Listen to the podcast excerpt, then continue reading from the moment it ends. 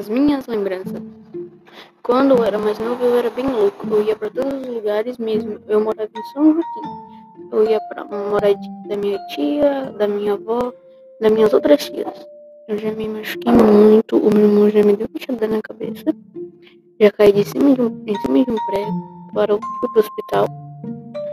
E de bicicleta quando era.